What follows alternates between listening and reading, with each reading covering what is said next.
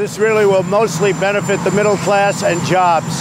Companies, companies are coming in, they're pouring into the country, they've already started, and this will be great for jobs. It'll be fantastic for the middle income people and for jobs. It'll also benefit lots of other things. I mean, we're looking to, if you look at the whole thing, everybody's going to benefit.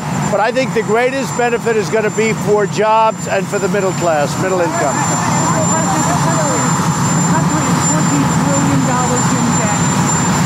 Well, this is going to bring money in. As an example, we think $4 trillion will come flowing back into the country. That's money that's overseas that's stuck there for years and years. It was 2.5 trillion, then it was three and a half. It's probably over four trillion dollars.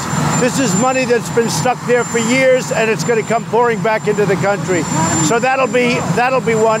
And I will say, because of what we've done with regulation and other things, our economy is doing fantastically well. But it has another big step to go, and it can't take that step unless we do the tax bill. Well, we have a tremendous spirit for the tax reform. This is going to be one of the great Christmas gifts to middle income people. Uh, the Democrats have their, st- you know, the soundbite, the standard soundbite, before they even know what the bill is all about. They talk about for the wealthy. This is going to be one of the great gifts to the middle income people of this country that they've ever gotten for Christmas. President, why are the cuts temporary?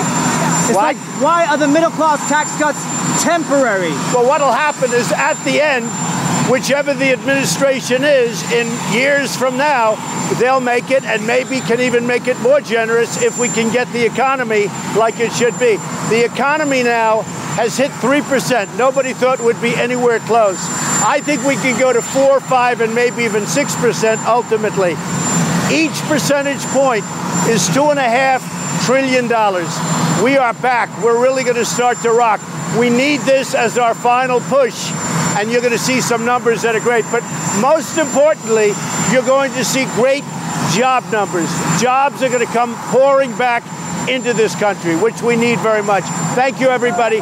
We're going to Camp David now. Thank you.